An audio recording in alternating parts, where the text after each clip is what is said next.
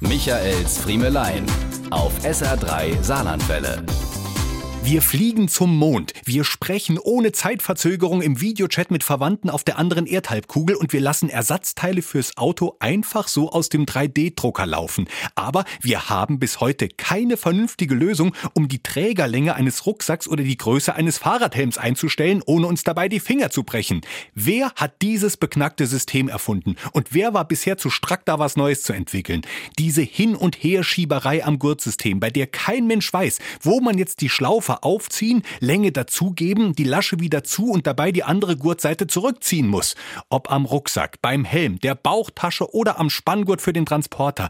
Es gibt keine, keine beknacktere Methode, um die Länge von Gurten einzustellen, als die bisher übliche. Selbst als erwachsener Mann, der schon Enkel haben könnte, ist man immer versucht, nach seiner Mama zu rufen, damit die alles gut macht, wenn was einzustellen ist.